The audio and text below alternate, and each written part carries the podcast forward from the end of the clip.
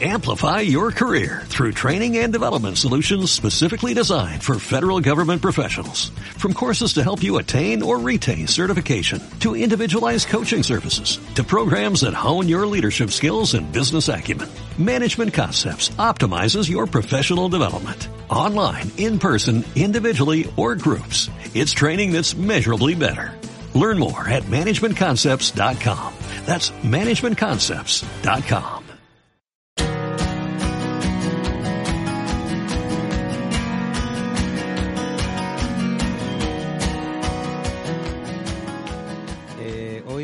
vamos a empezar una serie nueva de, predicaciones. ¿eh?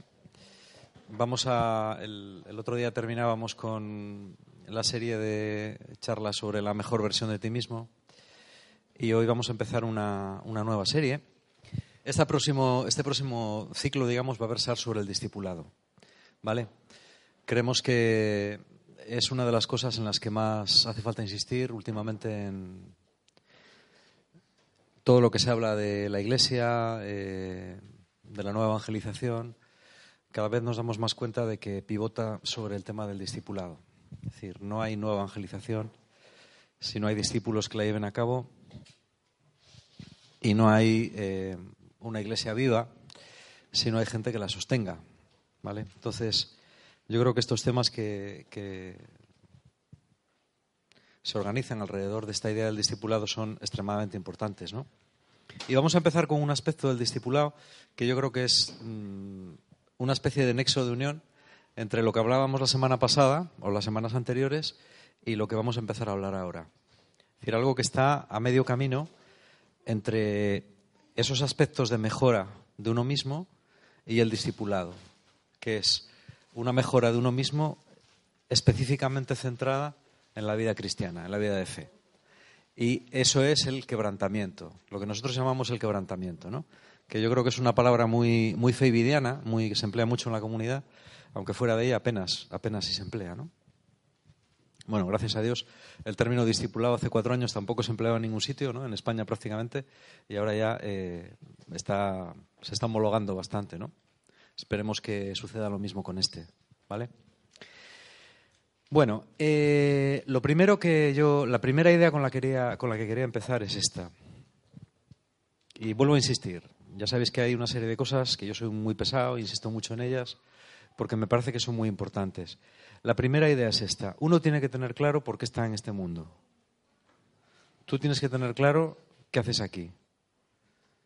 Porque esa pregunta, responder a esa pregunta es la que te va a abrir la respuesta a todas las demás. Si tú no sabes cuál es el objetivo en tu vida, entonces todo lo demás está de más. No tiene sentido. Eh, la mayor parte de la gente hoy en día no tiene ningún sentido en la vida. Simplemente se levanta, se ducha y desayuna. Y empieza el día. Y el día acaba y al día siguiente se levanta, se ducha y desayuna. Bueno, lo sé que nos duchamos por la noche. ¿Vale? Y otro día. Y así hasta que llega un día en que ya pues ya no te levantas o te levantas y, y te caes. Y se acaba tu vida es importante por lo menos pararse un día, sentarse y decir, yo estoy viviendo como quiero vivir, ¿qué respuesta me doy yo al sentido de mi vida? Es decir, yo estoy haciendo aquí lo que yo creo que tengo que hacer y qué es lo que yo creo que tengo que hacer. ¿Yo para qué estoy viviendo? ¿Estoy viviendo para formar una familia? ¿Estoy viviendo para tener cada vez más dinero y, darme caprichos? ¿Estoy viviendo para trabajar? ¿Estoy viviendo para qué? ¿Para qué estoy viviendo yo? ¿Vale? Esta es una idea muy importante. Y todos tenemos que hacernos esta pregunta, absolutamente todos. Ateos, creyentes, cristianos, no cristianos, gente de cultura occidental, gente de otras culturas, da igual. Todos tenemos que hacernos esta pregunta, porque es muy importante. ¿Vale? Primera idea. Segunda idea. Yo parto del hecho incontestable de que o Dios existe o no existe. Si no existe, para mí no hay sentido. Si por encima de mí no hay nadie, más que otro hombre igual que yo, nadie tiene derecho a decirme cómo tengo que vivir. Y nadie tiene derecho a decirme lo que está bien y lo que está mal. Nadie. Porque si por encima de nosotros no hay nadie, cualquier persona que me diga algo es un hombre igual que yo. Exactamente igual. ¿Vale? Entonces, eh, a pesar de que, bueno, la filosofía del siglo XX ha hecho enormes esfuerzos por justificar una, una ética y una moral sin Dios, yo no me creo ninguna de sus conclusiones. Ninguna. Yo no creo que el pensamiento de Hegel valga más que el mío. Sí, sí creo que él era mucho más inteligente que yo, eso sí. Pero que lo que él dijera valga más que lo que yo digo, no. Vale exactamente igual. Porque él era un hombre y yo soy un hombre. Él tenía sus condicionamientos y yo los míos. Yo creo que existe Dios. Y, como decía Pascal, creer en Dios es una apuesta. Porque decimos creer. No decimos, sabemos que existe Dios, sabemos que existe la vida eterna. Tú no puedes saber una cosa de la que no tienes experiencia. Y aunque tengas experiencia de ella, tienes que tener cuidado porque a lo mejor tu experiencia es equivocada. ¿Eh? Un filósofo del siglo XVIII, Berkeley, decía que a lo mejor todo lo que nosotros percibimos es mentira. A lo mejor. Y estamos viviendo algo irreal, puede ser. ¿Vale? Yo no sé, nadie sabe, nadie puede decir, Dios existe y yo puedo explicarlo. Dios es un misterio, ¿eh? es inefable, no se puede hablar de él. Casi. Y todo lo que digamos de él es aproximado. Es aproximado. Pero tenemos que apostar por si existe o por si no existe. Yo imagino que la mayor parte de los que estáis aquí habéis apostado porque existe, pero a lo mejor todos no. Si no existe, no pasa nada. Y nuestra vida vale lo mismo que la de una cucaracha que sales y la pisas y la matas. Exactamente igual, ¿eh? Somos más inteligentes, tenemos sentimientos, pero finalmente, si no hay nada más y al final nos vamos a convertir en moléculas de carbono, pues, ¿qué sentido hay en la vida? No hay ningún sentido. No somos más que moléculas de carbono un poco mejor organizadas y más listas. Nada más. Ahora, si Dios existe, la cosa cambia. Porque si Dios existe, entonces este mundo tiene un propósito y supuestamente tiene que haber una vida eterna. Eh, la buena noticia es que ninguno de nosotros se va a quedar con la duda, porque todos la vamos a palmar. Entonces, cuando la palmemos, saldremos de dudas. Saldremos de dudas. Si no hubiera nada, pues nada, no saldremos de ninguna duda. O sea, quiero decir, pero ya tampoco habría pregunta, porque ya no estaríamos, así que daría igual. Pero si existe, entonces. Entonces, eh, yo creo que si, si comprobamos al morir que Dios existe, todos habríamos deseado prepararnos para ese encuentro. Si yo no sé si va a haber un examen, eh, puedo no estudiar, pero si sé que va a haber un examen, me alegraré de haber tenido tiempo para estudiar, a no ser que sea tonto o muy irresponsable. Esto es exactamente igual, y esto lo entiende un niño de cinco años. ¿Vale? Yo parto de la premisa de que Dios existe. Si parto de la premisa de que Dios existe, organizo mi vida desde ahí. Si creemos que Dios existe, no podemos tomarnos... Si Él existe, tiene que ser lo más importante. Es absurdo creer que Dios existe y no considerarlo como lo más importante, porque por definición, si Él es como nosotros imaginamos que es, como creador, como director, como diseñador de todo este tinglado en el que vivimos, que llamamos universo, que no sabemos por dónde cogerlo, nadie lo sabe. Stephen Hawking tampoco lo sabe. Stephen Hawking no tiene ni idea de nada, o prácticamente de nada. ¿eh?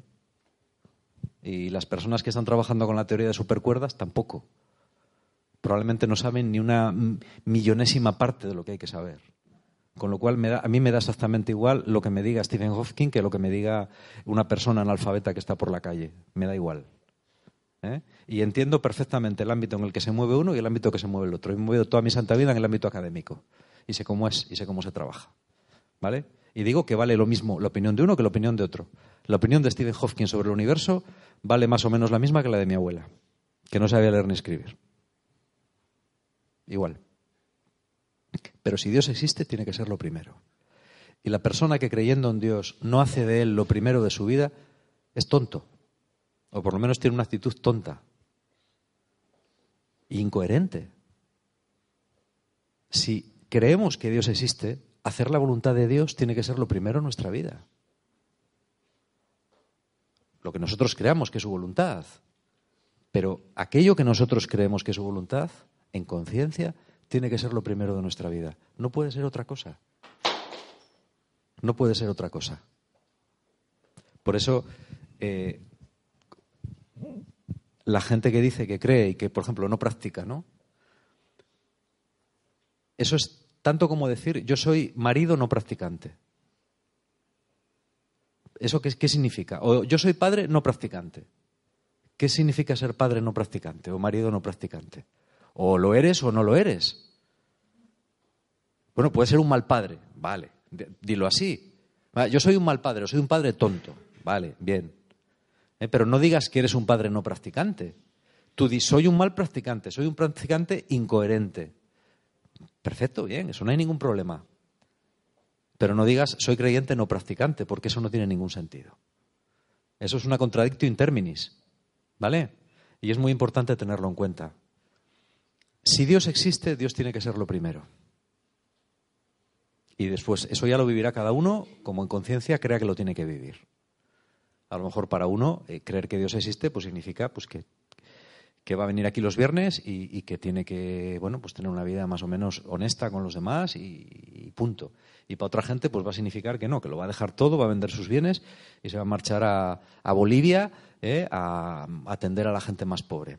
Eso ya cada uno eh, será juzgado por su conciencia. Lo que no podemos hacer es creer una cosa y vivir otra, porque eso es malo. En primer lugar, para nosotros mismos. La coherencia, dentro de que todos somos incoherentes, pero la coherencia es salud. Salud espiritual y salud mental. Y son dos cosas de las que nadie anda sobrado ¿eh? en estos tiempos que corren. Nadie anda demasiado sobrado de salud espiritual ni de salud mental. ¿Vale? Vamos por pasos. Eh, el discipulado es la forma en la que alguien que decide creer en Dios se dispone a vivir. Si tú crees en Dios, y cuando aquí hablo de, creer en Dios, hablo desde una perspectiva cristiana, hay otras, pero yo hablo desde una perspectiva cristiana, porque yo creo, bueno, eso a estas alturas no lo vamos a explicar, yo creo que no se trata de que el cristianismo sea la religión verdadera, ese es un problema mal planteado. Yo creo que hay verdad en todas las religiones. El Concilio Vaticano II habla de que en las otras religiones no cristianas hay semillas del verbo. El verbo es Jesús y en ellas hay semillas de la verdad. Por eso no se puede decir que sean falsas. Pero el hecho de que existan otras religiones y tengan semillas de verdad y verdad auténtica y mucha santidad. A mí me gusta leer a veces textos de otras religiones porque me parecen muy interesantes y que hablan muy bien de Dios. Yo creo que el hecho indiscutible es la figura de Jesús. La figura de Jesús es única. Sabemos de Jesús eh, lo que tenemos que saber y sabemos de Dios lo que Jesús nos dice de él. ¿Mm? Yo, eh, otra cosa os digo, en el, en el Dios de los filósofos no creo. No creo en el Dios de Platón, no creo en el Dios de Aristóteles. Creo en el Padre de Jesús. Creo en el Padre de Jesús. ¿Por qué digo esto? Porque estoy muy filosófico. Eh, porque yo creo que en el cristianismo, desde la Edad Media, se ha mezclado muchísima filosofía que no es cristiana y que al final acaba influyendo muchísimo en nuestra manera de entender a Dios. Y esa manera de entender a Dios que proviene de la filosofía a veces es correcta y a veces no. A veces es falsa. Y muchos conceptos que la gente tiene de Dios ¿eh? no son ni buenos ni malos, son mentira. ¿Eh? Son mentira para quitar un poco el, tema filosófico. No es como el señor aquel de 80 años que le dice, va al médico y le dice, doctor, vengo a hacerle una pregunta. Es que yo hago el amor cuatro veces todos los días y quiero saber si eso es bueno o es malo. Y el médico le dice, no es ni bueno ni malo, es mentira. ¿Eh? Bueno, pues esto es igual. ¿Eh? para no ponernos tan serios. Hay cosas de la filosofía que se han mezclado con la fe y que a veces no son ni buenas ni malas, son mentira. ¿Qué sabemos de Dios? De Dios sabemos lo que nos dice Jesús. Porque el Dios en el que nosotros creemos es el Padre de Jesús. Y punto. Y punto. ¿Mm? Y Jesús nos plantea un estilo de vida al que nosotros llamamos discipulado. Porque Jesús dice, el que quiera seguirme, que renuncie a todo lo que era su antigua vida, que me siga y será pues, mi discípulo. ¿eh? La palabra discípulo en griego es macetes. Macetes es el que eh, deja de vivir como vivía antes para seguir el estilo de vida de un maestro. no es lo mismo ser discípulo que alumno. Y no es lo mismo ser maestro que profesor. El, maestro es alguien que explica un estilo de vida en el que vive. El profesor es alguien que ha aprendido unas cosas y las enseña a sus alumnos. Hay una importante diferencia. El maestro transmite vida, el profesor transmite conocimientos. Y Jesús no nos pide que seamos alumnos, no nos pide que conozcamos cosas, nos pide que seamos discípulos. Un discípulo es aquel que decide seguir a Jesús seriamente, dentro de lo que él piensa que Jesús le pide, porque Jesús no pide lo mismo a todo el mundo. ¿eh? A, alguna gente le pide que le siga, pero a otra gente no le deja que le siga.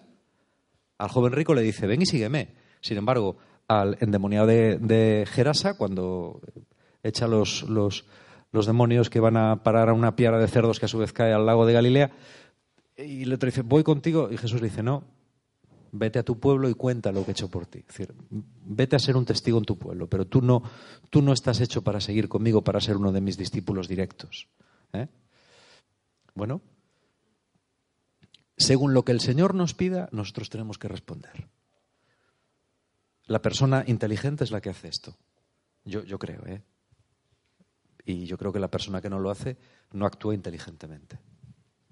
¿Por qué? Pues porque si yo creo que Jesús es el camino, la verdad y la vida, y no actúo como Él dice, estoy siendo incoherente y tonto, porque no estoy siguiendo el verdadero camino, la verdadera verdad y la verdadera vida. Eso es de cajón de madera de pino. ¿Vale? Esta es un poco una introducción general al discipulado. El discípulo es el que sigue a Jesús seriamente. Y seriamente teniendo en cuenta todas sus limitaciones. Y aquí entramos en el punto en el que me quería centrar hoy que es el punto del quebrantamiento. ¿eh? Eh, yo a, lo largo de los años em, y, de, toda mi vida, de, ver las contradicciones que, he vivido en mi propia vida, mm, es muy importante hacer una lectura de la propia vida porque en ella encontramos la verdad. Yo me doy cuenta de que después de todo lo que he vivido, que no es ni más ni menos, ni mejor ni peor que lo que ha habido nadie, hay un aspecto que a mí se me hace especialmente, especialmente claro, ¿no?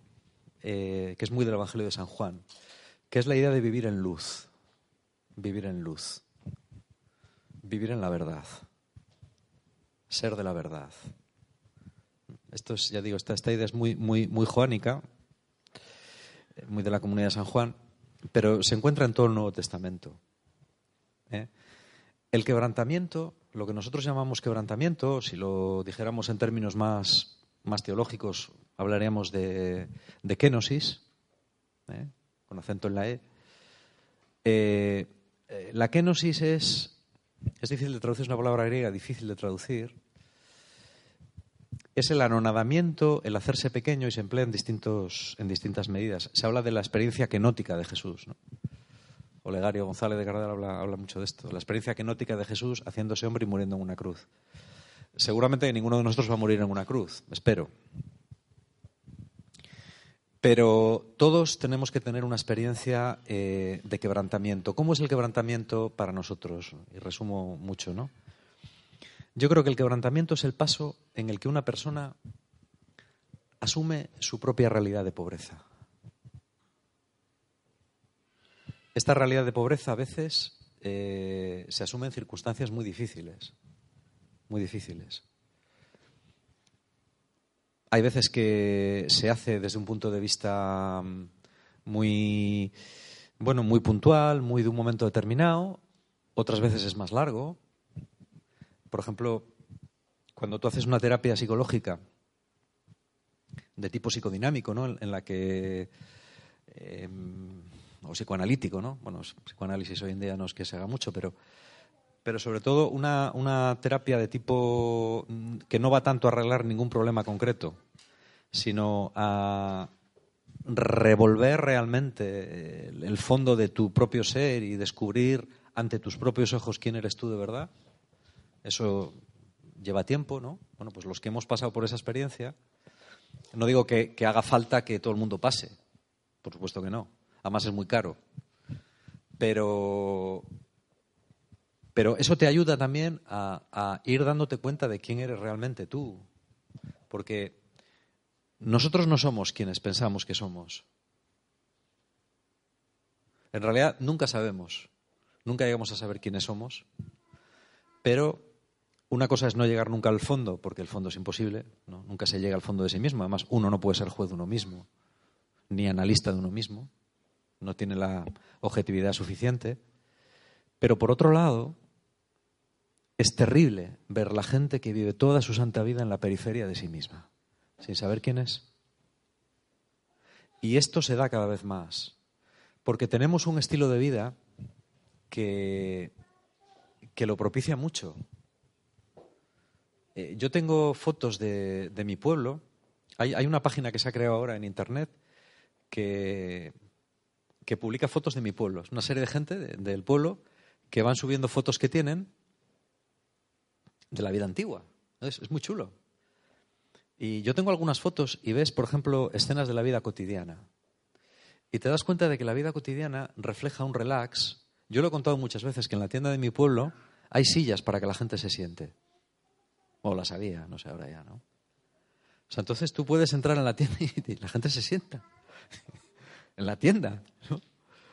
Bueno, las mujeres compran y eh, salen todos los días y se sientan a charlar. Antiguamente había trabajos que inevitablemente te llevaban a una dimensión contemplativa. ¿Qué puede hacer un pastor antes de que se inventara la radio? Pues tocar la flauta un rato, pero llega un momento en el que no sé. Como no sé los conciertos de, Vivaldi para flauta de pico, no, sé qué vas a hacer, ¿no? No aburrimiento. Por fuerza tienes que contemplar. Cuando tú te dedicas, por ejemplo, a la alfarería, a la talla, inevitablemente esas cosas eh, te hacen llevar un estilo de vida muy centrado en ti mismo, muy... Mm, no sé cómo decir. En francés se dice très paisible, ¿eh? muy así, muy, muy pacífico, muy, muy dentro de ti mismo. ¿no?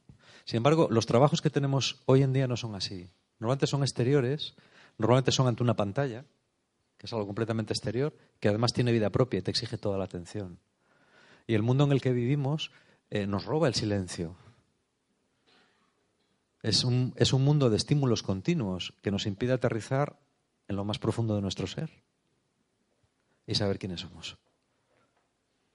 Esto, eh, bueno, lleva a, una dinámica mala. Es decir, eh, hay, muchos epidemiólogos que dicen, ¿por qué la depresión es la, la epidemia del siglo XXI? Ah, vamos a hacer estudios a ver qué es lo que pasa. pero hace falta hacer estudios. es evidente. Con la vida que la gente lleva, ¿cómo la gente no va a estar deprimida? Pero si no hay tiempo para nada. Si no hay tiempo absolutamente para nada. Hay que trabajar todo el día. Si cada vez se trabaja más. ¿Eh? No es paradójico que cuanto las máquinas ahorran tiempo. Es decir, cuantas más máquinas hay, más tiempo deberían tener los humanos. Pues no. Cuantas más máquinas que ahorran tiempo hay, menos tiempo tenemos. ¿A dónde se va a parar el tiempo? No lo sabe nadie. Pero cada vez hay menos tiempo libre. El tiempo libre después del trabajo cada vez es menor. No podemos vivir en nosotros mismos. Es muy difícil. Es muy difícil. Y toda la cacharrería electrónica que nos rodea nos lo pone más difícil. ¿Mm? ¿Cómo llegar a, lo profundo de nosotros mismos? hay que tomarse tiempo y hay que tomarse en serio uno mismo. Uno tiene que tomarse su propia vida en serio ¿eh? y cuidarse un poco. El primer mandamiento eh, de Dios yo creo que está implícito en el de amar al prójimo y en el de amar a Dios, y es amarnos a nosotros mismos, cuidarnos a nosotros mismos. La gente hay que quererse a uno mismo. hay que tratarse bien a uno mismo. Dios quiere que nos tratemos bien a nosotros mismos. Y quiere que tengamos espacios para poder estar bien, para poder estar cerca de la naturaleza, para poder estar en una actitud un poco contemplativa. De esa manera, poco a poco, si nos esforzamos, vamos llegando a lo que nosotros somos. Y lo que nosotros somos no nos gusta. ¿Por qué la gente vive en la superficie? Porque la profundidad duele. Siempre. Cuanto más a mí me pasa. ¿eh? Yo cuando dedico tiempo a, pensar sobre mí mismo, sobre mi vida, acabo con una depresión, pero es buena. ¿eh? Yo digo, Dios bendito, Dios bendito. Qué desastre interior. Estoy desguazado interiormente. Cuantos más instrumentos vas adquiriendo, además no terminas nunca, ¿eh? No terminas nunca. Eh, pero esto tiene una ventaja, yo por lo menos la veo, y es que yo ya los descubrimientos deprimentes que hago sobre mí mismo me afectan menos. Y algunos, mm, bueno, hasta me puedo reír, ¿no? ¿Eh? Pues porque ya, bueno, pues, pues ves eso, ves que hay eh, fallas afectivas tremendas, ¿no? Si tú empiezas a recordar pues, tu infancia, empiezas a recordar cosas, eh, empiezas a ver... yo con mi terapeuta hacíamos una práctica que es, un poco chunga, que consiste en recordar los episodios más dolorosos y revivirlos, meterte en ellos. ¿eh? Eso al principio cuesta mucho, luego ya te vas acostumbrando, pero al principio es muy doloroso porque ¿eh? a veces él me decía, aguanta un poco más, estás ahí metido, aguanta un poco más ahí, aguanta un poco más, aguanta un poco más. ¿eh? Vale, ahora está este dolor ahí, ¿qué hacemos con él? Pues, pues me dan ganas de yo qué sé, echar la culpa a Dios, de echar la culpa a mis padres, de echar la culpa a la sociedad, o echar la culpa de matar a alguien, ¿no? Vale, muy bien. Esos son sentimientos, tienen que salir. Tienen que salir, ya está. ¿Eh?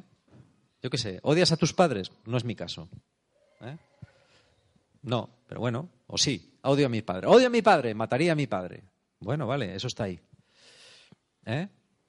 Odio a la gente. Bueno, pues vale, soy un pobre pecador. En realidad, mira, todo lo que hago mm, no lo hago por Dios, lo hago por mí. Menudo descubrimiento. Eso nos pasa a todos, pero tienes que darte cuenta tú. No, vale decir, no, sí, bueno, no, yo soy un pecador, yo estoy muy herido. No, no, no, no, eso es un rollo aprendido. No, tienes que experimentarlo, experimentarlo. Una cosa es eh, saber las cosas en teoría y otra cosa es saberlas de corazón. Una cosa es saber que uno es un mamón y otra cosa es experimentar que uno es un mamón. ¿Eh? Y no digo palabrotas porque luego esto sale en internet y no es propio. Donde digo mamón, poner otra cosa. Justo, justo lo que estáis pensando. ¿Eh? Y todos somos así, todos. En el momento en el que tú descubres que no eres más, esto lo dice Jean Manier muy bien, que no eres más que un niño que llora en la oscuridad, y que lo único que necesita y que quiere es que le quieran. Y todo lo que hacemos, el poder, el dinero, eh, la promiscuidad sexual, en el fondo no es más que un deseo de ser aceptado y de ser querido y de sobrevivir. Ese día has llegado a algo, pero es duro, es doloroso. Es doloroso. Ese día puedes empezar a identificar a personas a las que tienes que perdonar. Y eso es muy chungo. Porque hay gente que no merece el perdón. ¿Eh? Yo le doy gracias a Dios porque a mí, yo a veces lo pienso y digo, bueno, mira, yo gracias a Dios, nadie me ha hecho un gran daño en mi vida. No. ¿Eh? Nadie. Pero yo pienso que, que, hay personas a las que sí, ¿eh? Una persona que ha sido torturada, una persona que ha sido abusada. Digo, eso tiene que ser tela marinera. Yo me he encontrado con personas así. Y cuando se rompe, cuando se rompe eso que está ahí, creerme, es un dique, que, es un dique que parece que te arrolla, ¿eh? O sea, cuando una persona, y me ha pasado dos o tres veces, que realmente, por ejemplo, que ha sido abusada sexualmente, es capaz de reconocerlo y decirlo y decirlo en voz alta y expresarlo. Hay gente que no puede y empieza a llorar o empieza a gritar. Eso es como, como una presa que se rompe y que te arrolla. Pero hay que estar ahí. No hay que decir nada, hay que estar ahí. ¿Eh? Y de alguna manera, eh, ser testigo de ese dolor, no puedes hacer otra cosa. Pero que la persona sea también testigo, se sitúe ante ese dolor y diga, bueno, estamos aquí, ¿y ahora qué? Ahora es el momento de empezar a vivir de otra manera, mejor. El quebrantamiento es esa experiencia y es el inicio del discipulado. Cualquier experiencia cristiana que no pase por un quebrantamiento no es más que llenar la cabeza, aprender cosas, y cosas sobre cosas, y cosas sobre cosas sobre cosas. Pero así no se forman discípulos. Eh, yo por eso digo que la iglesia nos arregla con cursillos. Eh, la iglesia no se arregla con cursillos ni con jornadas. Puedes hacer todos los cursillos y todas las jornadas que tú quieras. No vas a arreglar nada. La iglesia se arregla con discípulos. Y para ser discípulo tienes que experimentar el quebrantamiento. Hay tres ejemplos en la Sagrada Escritura que me parecen maravillosos. ¿eh? Son, son, eh, son capitales en el Nuevo Testamento. ¿no? El pasaje más importante del Nuevo Testamento probablemente, probablemente es la parábola del Padre Misericordioso, Lucas 15. ¿Mm?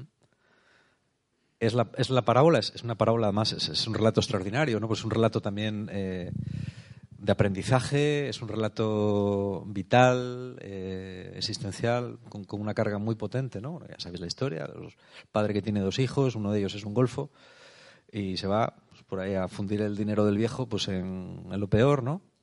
En lo peor para un judío, es decir, bueno, se marcha al extranjero, eh, hace fiestas con paganos, se contamina completamente y ya termina en el colmo de la contaminación para un judío, que es cuidando cerdos.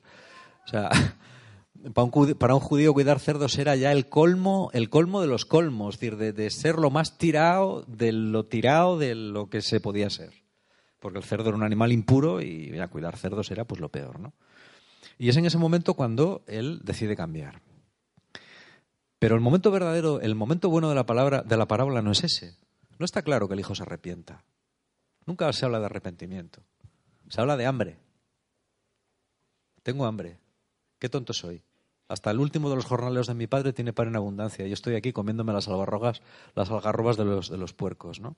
Entonces, como tiene hambre, decide volver. Bueno, esa es una decisión inteligente. El momento crucial de la parábola es cuando el padre se despoja de su dignidad de padre, echa a correr, cosa que un padre judío no hacía jamás, y abraza a un hijo sucio y contaminado. Eso tampoco se podía hacer. Contaminado por haber estado con cerdos y por haber estado con mujeres extrañas. Esto en la mentalidad judía es extremadamente chocante. En la nuestra lo es, pero en la judía todavía más. Ahí hay un momento importante, porque el hijo se da cuenta de quién es. a partir de ahí puede empezar a vivir una vida de verdad, porque él se da cuenta de quién es, o ya se había dado cuenta de quién era, pero ahora se da cuenta de quién es su padre. ¿Qué es lo que viene después? Una fiesta, que para un judío es lo más. ¿Eh? El segundo ejemplo, que a mí me gusta mucho, eh, Hechos 9, creo que es, es la conversión de Pablo. Pablo es una persona religiosa, pero que no se conoce a sí mismo. Es una persona que proyecta sus complejos, proyecta su mala leche eh, en los herejes, en los cristianos. Eh, los que escribimos blogs y mucha gente ves gente que te escribe, ¿no? Eh, es, curioso, se puede hacer un psicoanálisis de la gente que te escribe. Porque ves, ves muchas veces cómo proyectamos nuestra agresividad en aquellas cosas que nos tocan, ¿no? Pablo hacía eso. Pablo proyectaba su tremenda agresividad, probablemente su tremenda inseguridad con respecto a, la ley, a la Torá, sabe Dios, ¿no? Porque Pablo era un judío, pero era un judío, mm, no era judío de pura cepa, era un judío de una colonia romana, tenía la nacionalidad romana, era un judío de la diáspora, eh, no era tan judío como los de Judea. Entonces, esa gente es peligrosa. ¿Por qué? Porque quieren ser más judíos que nadie, claro. ¿Eh? ¿A qué no sabéis cuáles son los españoles más españoles que hay en toda España y parte del extranjero? Los de Ceuta. claro. Claro. qué? Pues eh, está rodeado, y yo aquí soy español y la legión y el tercio y lo que haga falta. Bueno, es un ejemplo. ¿eh? Yo quiero muchísimo a la gente de Ceuta y me parece normal, es que es así. ¿eh? Es decir, Pablo es una persona frustrada, es una persona eh, que, tiene que caerse del caballo, si es verdad que se cayó, porque bueno, eso lo dice el libro de los Hechos, pero él no lo dice nunca. ¿eh? Sea verdad o sea mentira, el hecho es que él tiene una experiencia en la que de pronto se queda ciego, desnudo, inválido. ¿Y de quién va a depender? De un cristiano. De un cristiano. ¿eh? Si habéis visto la película de la misión, hay una escena preciosa que es cuando Diego Mendoza mm, va cargando con sus armas, subiendo las cataratas del Iguazú, y al final, ¿quién le corta la cuerda que tira las armas al río? Un indio, de los que él perseguía hacia esclavos. Eso es el quebrantamiento. Cuando llegas a donde eres tú, dices tú que eras el Señor y esclavizabas a esta gente, ¿eh? está el tío lleno de barro, hecho un Cristo bendito. Y es un indio el que, el que saca un cuchillo, parece como que le va a matar, porque ven que es el que les perseguía, pero en vez de matarle, corta la soga que cortaba el peso que él llevaba, ¿no? Ese peso que simboliza la culpa que él llevaba, y la tira al río. Es un indio el que le libera. Es un cristiano el que reza por Pablo y le devuelve la vista. Ananías de Damasco. ¿Eh? Es chulo esto. Estas dos escenas nos muestran lo que es la realidad del quebrantamiento. Pero la más bonita de todas es la de Pedro. Pedro es una persona que ha seguido a Jesús y que ha seguido a Jesús honestamente. ¿Eh? Pedro, eh, es, curioso el dibujo psicológico que nos hacen de los, evangelios porque es muy creíble. Es un personaje muy bien, muy bien retratado. Pedro sigue a Jesús, pero, pero no se convierte a Jesús. Pedro se convierte a sus propias ideas. ¿eh? Es verdad que es el único que tiene eh, narices para decirle a Jesús, eh, ¿quién dicen todos que soy yo? No, tú eres el Mesías, el Hijo de Dios. Es el único que se atreve a decirlo. Y Jesús le dice, muy bien, Pedro, porque eso no te lo ha revelado la carne y la sangre, sino mi Padre que está en el cielo. Pero también es el único que cuando Jesús anuncia su propia, su propia kenosis, su propia muerte, Pablo le, eh, Pedro le coge aparte, eso es tener mucho valor, hacer eso con el maestro, y le riñe. Le dice, no, no, eso que estás diciendo no te va a pasar, pero tú qué estás diciendo? ¿Eh? No te va a pasar. Y Jesús le corta en seco. ¿Eh? Apártate de mí. Ni siquiera habla con él. Pues no piensas las cosas de Dios, piensas las cosas de los hombres. ¿Eh? Es tu propio miedo quien habla por ti. Es el propio miedo que tú tienes a que te pase lo que yo estoy diciendo que me va a pasar, el que, el que habla por ti. No entiendes nada. ¿eh?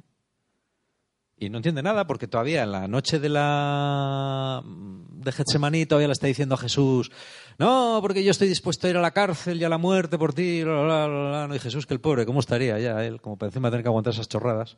¿eh? Le dice, Pedro, Pedro, Pedro, esta noche, antes de que cante el gallo, me vas a negar tres veces. No una, sino tres. Tres. Y así pasa. Y entonces Pedro se encuentra. Antes se había eh, encontrado con Jesús, pero esa noche Pedro se encuentra con Pedro. Y se da cuenta de quién es él. Y se da cuenta de que ese hombre bravucón, el príncipe de los apóstoles, el primero que hablaba siempre, el primero que toma la iniciativa, es como los demás. Un cobarde, un traidor y un pobre hombre. Y a partir de ahí, luego viene esa hermosa escena del Evangelio de San Juan, ¿no? Pedro, ¿me amas? Sí, Señor, te amo. Pedro, ¿me amas? Sí, Señor. Pedro, ¿me amas más que esto? Sí, Señor, tú sabes que te quiero. Es a partir de ahí cuando Pedro vuelve a establecer su, su relación con Jesús y cuando Pedro cuando Jesús puede empezar a edificar sobre él. ¿eh? Todos, eh, por concluir, todos tenemos que llegar a ese punto, antes o después. Unos será a lo largo de un tiempo, otros será en un momento vital, muy claro, ¿no? En el que hay que tirar las máscaras. A veces no podemos hacerlo delante de todo el mundo porque eso no es, a veces no es seguro y a veces es, es, excesivamente duro. Pero es triste si no tenemos a nadie ante quien poder desnudarnos, ¿no? interiormente y, y reconocer pues lo que somos, ¿no? que no somos nada, que somos todos pecadores. Todos somos pecadores. ¿eh? Y no valemos absolutamente nada. Yo creo que esa es la kenosis. Ese es el quebrantamiento. Y ese es el punto de partida de la vida espiritual. Si una persona no ha pasado por ahí, cuidado con ella, no es de fiar. A ver, no digo que haya que marginar así con un palo, ¿no? Pero, pero mucho cuidado, ¿eh? Mucho cuidado porque a veces te encuentras personas pues, que están en, puestos de responsabilidad, que predican o que escriben y que no han pasado por ahí. Esa gente puede ser peligrosa y luego pasa lo que pasa. Luego pasa lo que pasa. Es decir, yo hablaba una vez con, con el director de la agencia Letella y bueno, estábamos hablando de por qué tantos fundadores de comunidades y tanta gente han caído estrepitosamente en pecados mm, de principiantes, ¿no? Y por eso, por eso. Porque se han subido a un pedestal o les han subido a un pedestal y no hay que subir a nadie a un pedestal, a nadie, absolutamente a nadie, ¿eh? Ni al líder, ni al cura, ni al obispo, ni al Papa. Aquí no hay pedestales para nadie. El único que está en un pedestal es el Señor Jesús. ¿Mm? Los demás somos hombres pecadores, que tenemos la gracia de Dios, pero que necesitamos la misericordia de los demás y la de Dios para poder ser aquello que tenemos que llegar a ser. Ese es el principio de ser un discípulo, ese es el principio de ser un cristiano.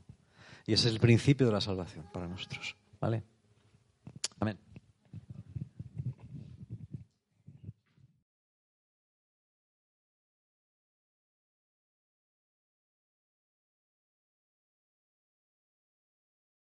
Amplify your career through training and development solutions specifically designed for federal government professionals. From courses to help you attain or retain certification, to individualized coaching services, to programs that hone your leadership skills and business acumen, Management Concepts optimizes your professional development. Online, in person, individually, or groups. It's training that's measurably better.